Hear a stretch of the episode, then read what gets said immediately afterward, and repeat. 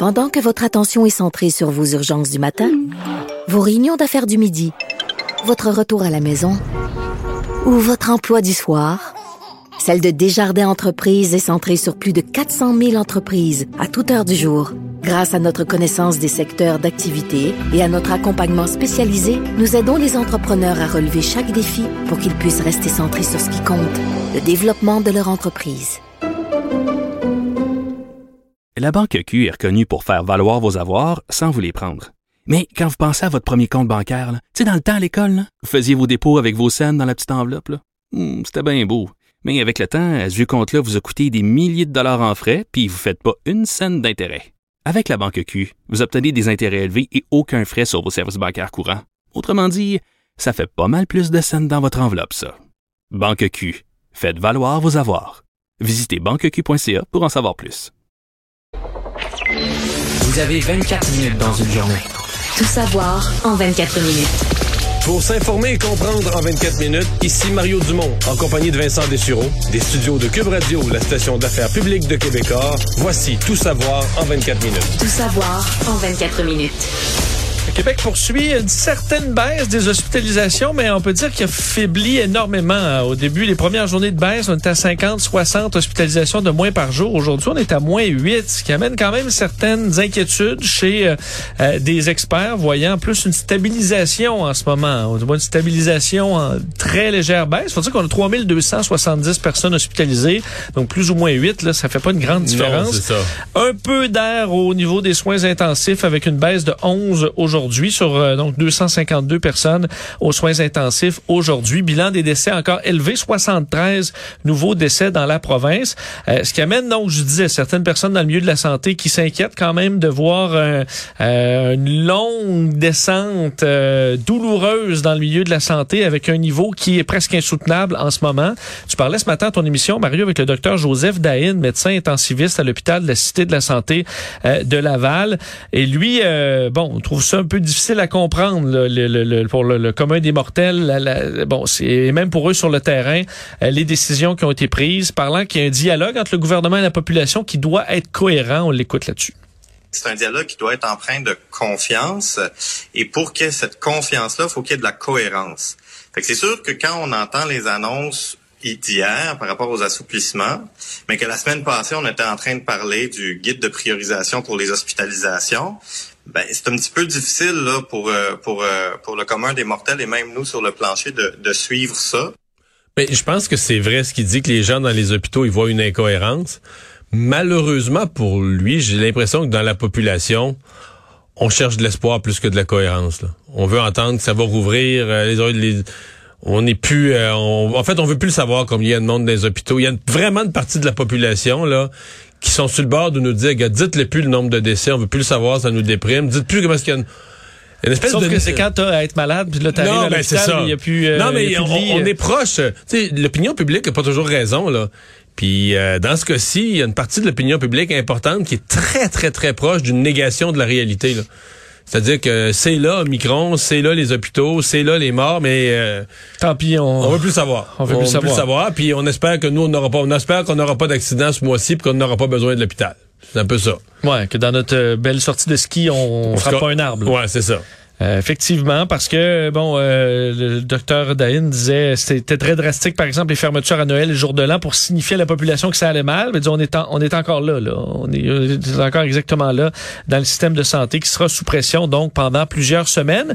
Euh, D'ailleurs, en Ontario, euh, c'est la situation est encore difficile aussi. Les bilans euh, des décès qui ont augmenté beaucoup en Ontario dans les dernières semaines aussi. Là, 92 morts aujourd'hui euh, dans la province ontarienne, 18 patients de moins que la veille aux soins intensifs.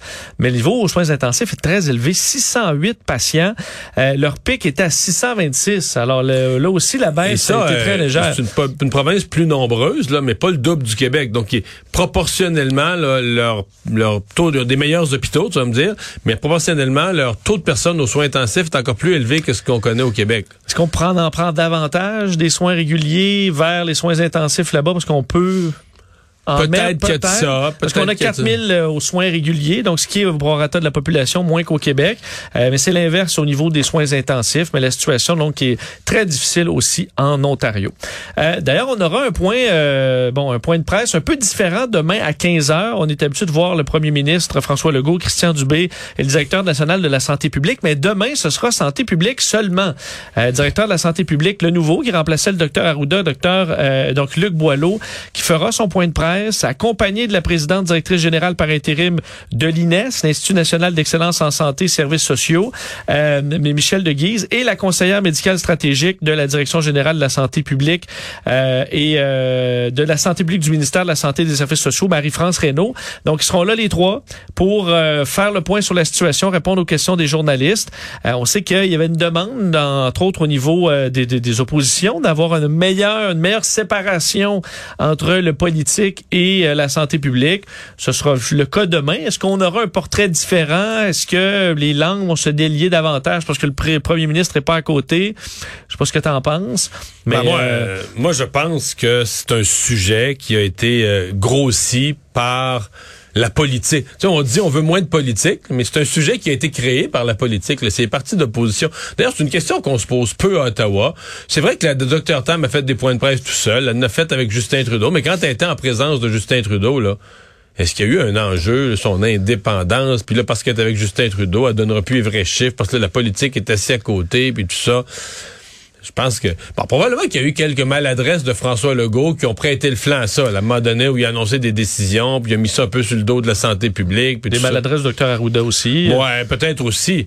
Mais à la fin, mettons le docteur Boileau, tu le regardes. D'abord, le docteur Boileau, là, il n'y a pas... euh, il a pas 17 ans puis il vient d'avoir sa première job, là, il doit il doit Il tout à, il doit tout à François Legault parce qu'il a donné une job là, tu comprends, au salaire minimum là, avec des pourboires.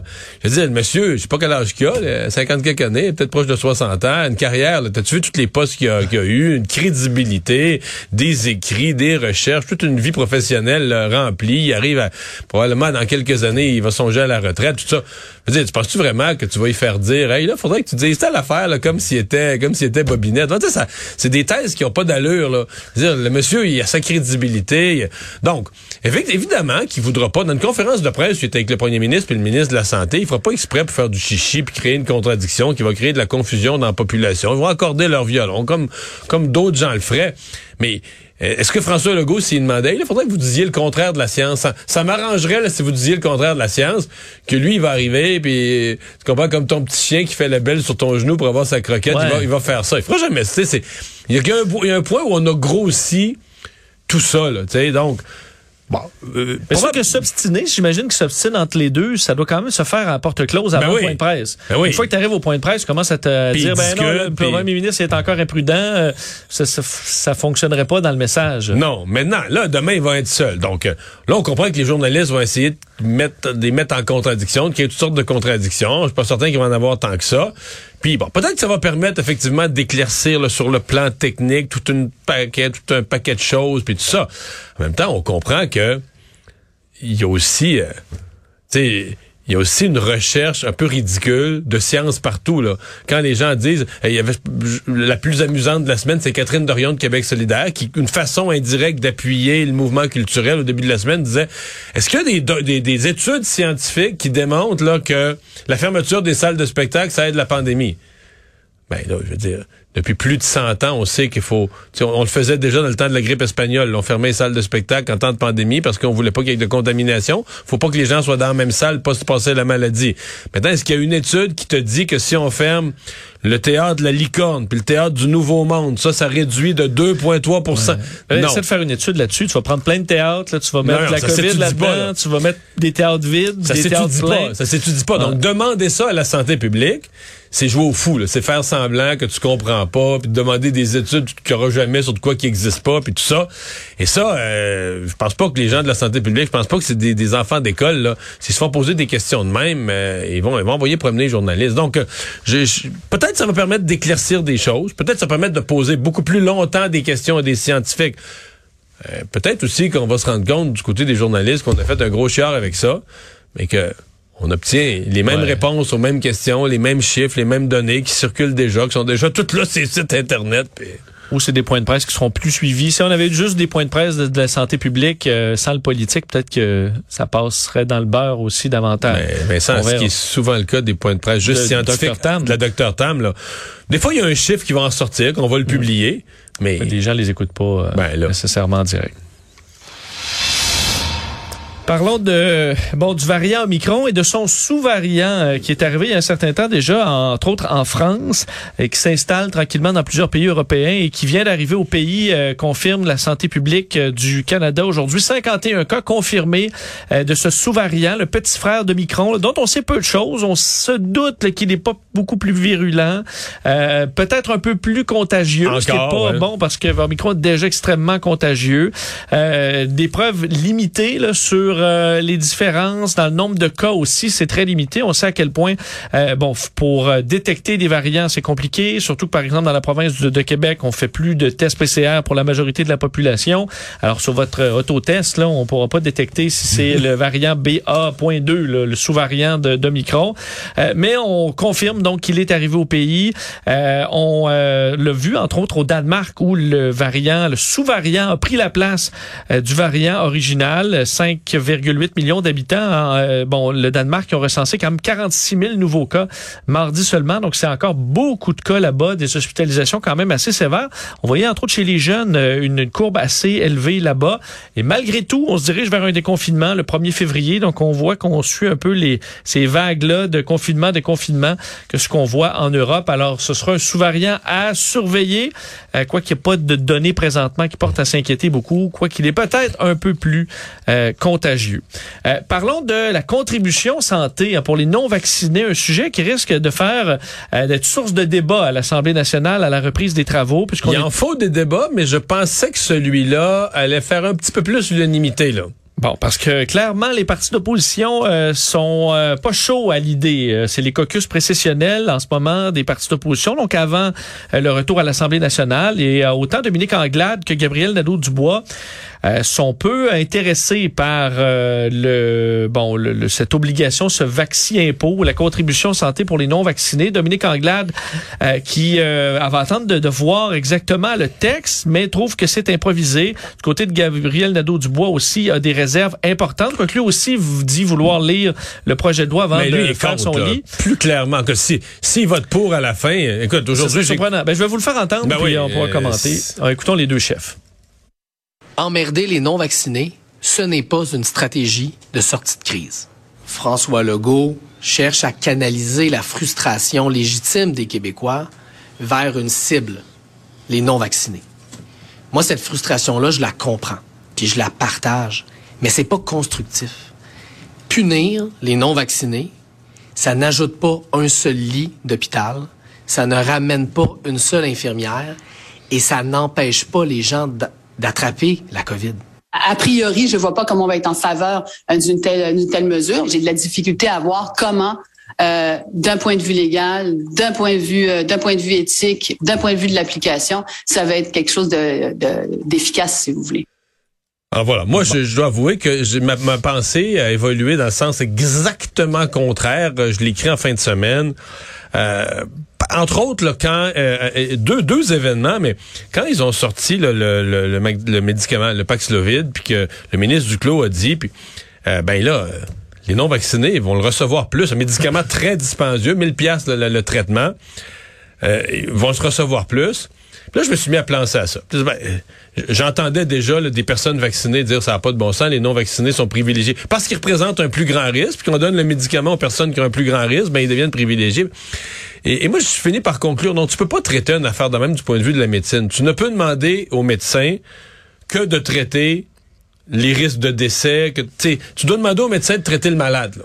Et, euh, si parce qu'il est pas vacciné, il est plus à risque, ben, et donc la seule façon de rétablir une sorte de justice là-dedans, c'est au niveau financier. Dis, regarde, là, les non-vaccinés prennent un risque plus grand, qui entraîne des coûts. Le Paxlovid, c'en est un, un médicament à 1000 pièces, pas, mal plus cher que le vaccin. Euh, les soins intensifs. Donc, la seule façon de rétablir un équilibre pour faire taire les uns et les autres, c'est par une contribution santé. Comme, le meilleur, le meilleur exemple, c'est les fumeurs. L'exemple traditionnel. Donc, moi, plus j'y ai pensé, puis pas du point de vue de dire, ah, c'est populaire, ça va-tu être aimé par les uns et les autres? Du point de vue simplement d'une bonne administration publique, plus j'y ai pensé, plus je trouve que cette idée euh, elle, a du fondement, elle a du sens. Donc, euh, j'ai hâte de voir l'argumentaire, le coron. Là, on dit, bon, on vous donne rien d'écœurer les, euh, les non-vaccinés, etc. Euh, c'est pas la question d'écœurer, la question, c'est de faire payer. Et là, c'est le même, la même chose avec les, les motocyclistes qui ont des motos à haute vitesse, qui paient beaucoup, beaucoup plus cher leur plaque pour exactement ça. Vincent, t'as vu Là, j'ai parlé de Paxlovid, sujet facile. Difficile, mais difficile, facile. T'en parlais d'un difficile, difficile, là. les greffes. Parce que du Paxlovid, c'est rare, mais on va quand même en avoir des doses par centaines, par milliers. Des poumons, là, ça prend un défunt, prend une personne qui décède, donne ses poumons. Là, on a donné au Québec à des personnes non vaccinées euh, qui avaient une bonne santé par ailleurs, étaient capables de recevoir une greffe. La COVID leur a détruit les poumons complètement, on leur a donné des greffes de poumons. Parce qu'ils étaient si mal en point, ils sont tombés sur la liste A des greffés, parce qu'il y a deux listes pour les greffes. La liste urgente, la liste, j'allais dire non urgente. Je pense que quand t'attends une greffe, est moins urgente. Moins urgente, disons. Et donc, les patients atteints de la COVID, dont les poumons étaient détruits par la COVID, sont passés. Donc, il y a des gens en attente de greffe de poumons qui ont été reculés sur la liste parce que des non-vaccinés sont passés devant eux pour avoir des poumons. Là, tu as vu, euh, en Angleterre, aux États-Unis, euh, il y a des greffes qui ont été refusées à des non-vaccinés.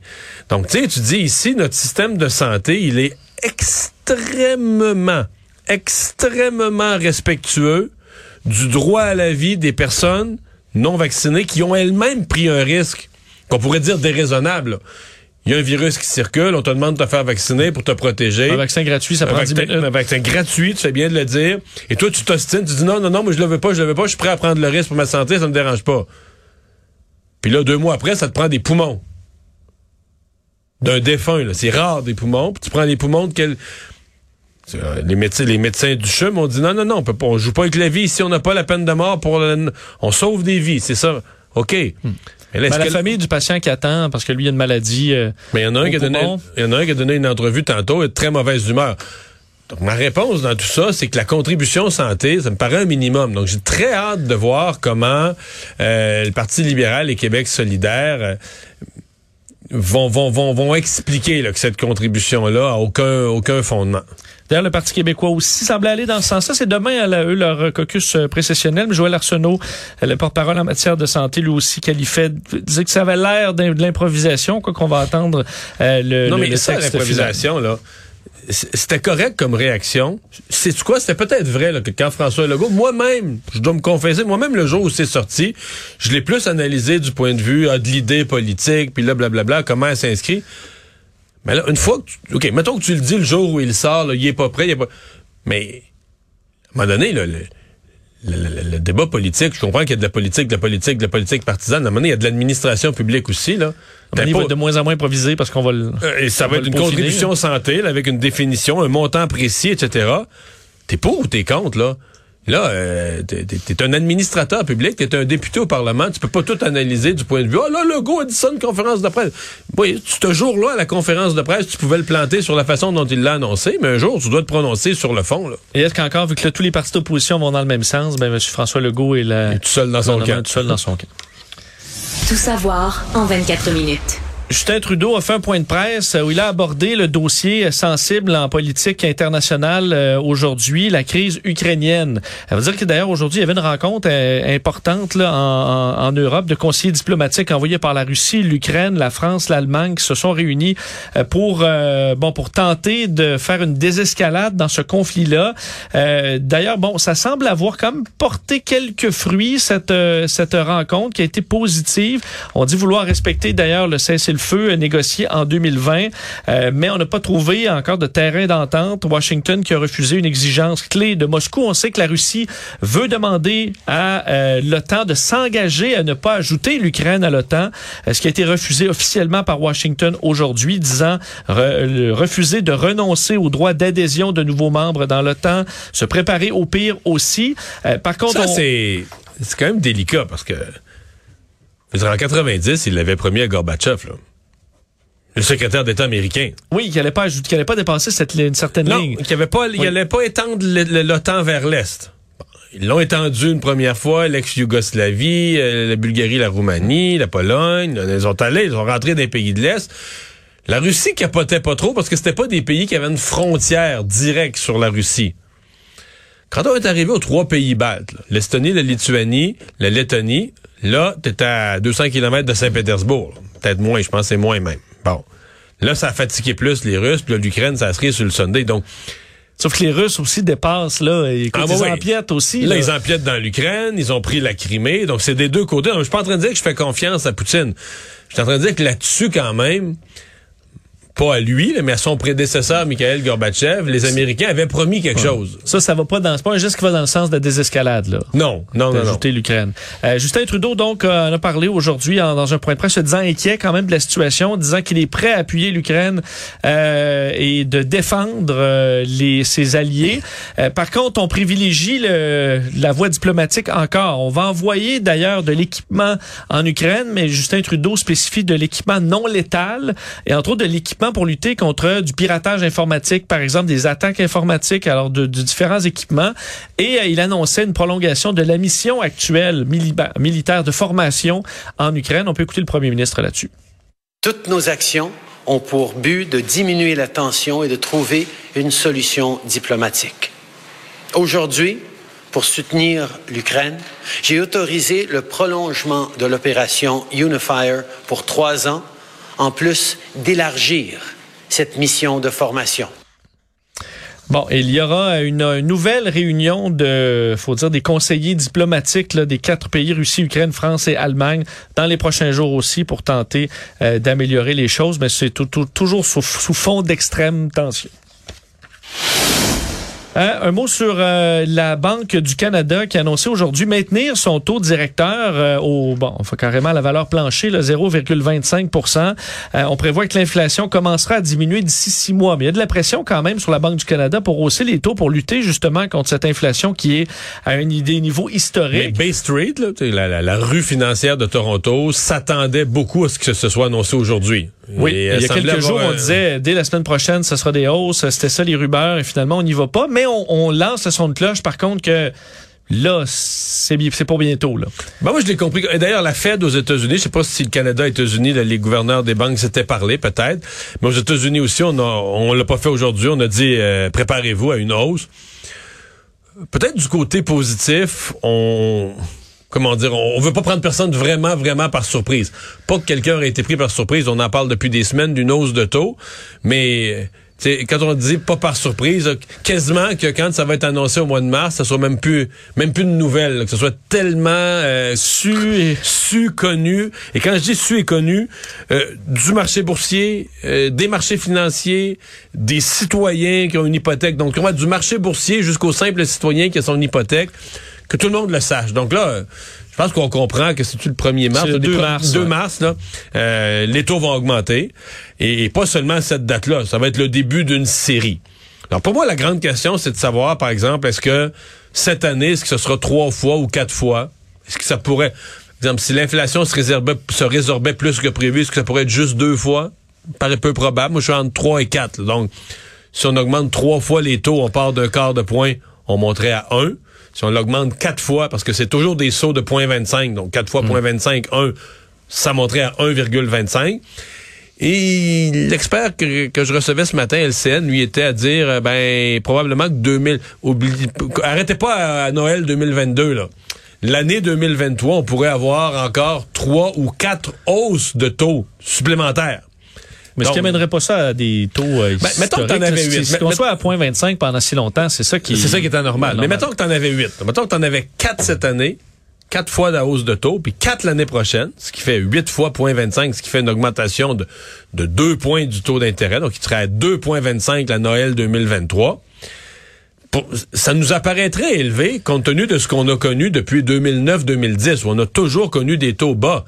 Mais si tu le ramènes dans les 50 dernières années, 2,25 de taux directeur, ça reste un taux assez bas, même très bas. Mais on s'est, on s'est habitué vraiment à des taux d'intérêt très, très, très, très bas. Et je termine avec une histoire un peu particulière. Euh, en 2015, une fusée euh, Falcon 9 de SpaceX décollait vers l'espace pour lancer un satellite euh, météorologique.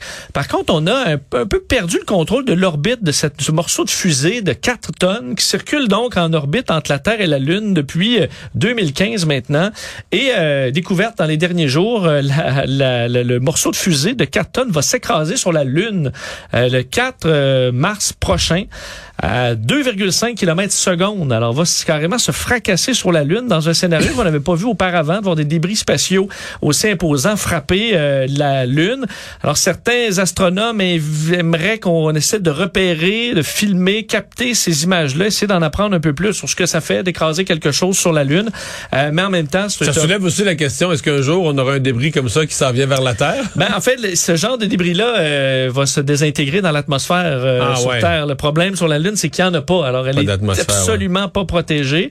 Euh, c'est quand même un peu gênant pour SpaceX. faut dire que ça date de 2015. la technologie a évolué depuis, mais qu'on ait perdu le contrôle en quelque sorte d'un objet de cette taille qui va s'écraser sur euh, sur l'astre lunaire, c'est inusité. Alors, le 4 mars prochain, est-ce que ce sera visible ou pas? On n'est pas certain. C'est une nouvelle lune, alors ça devrait être peu visible.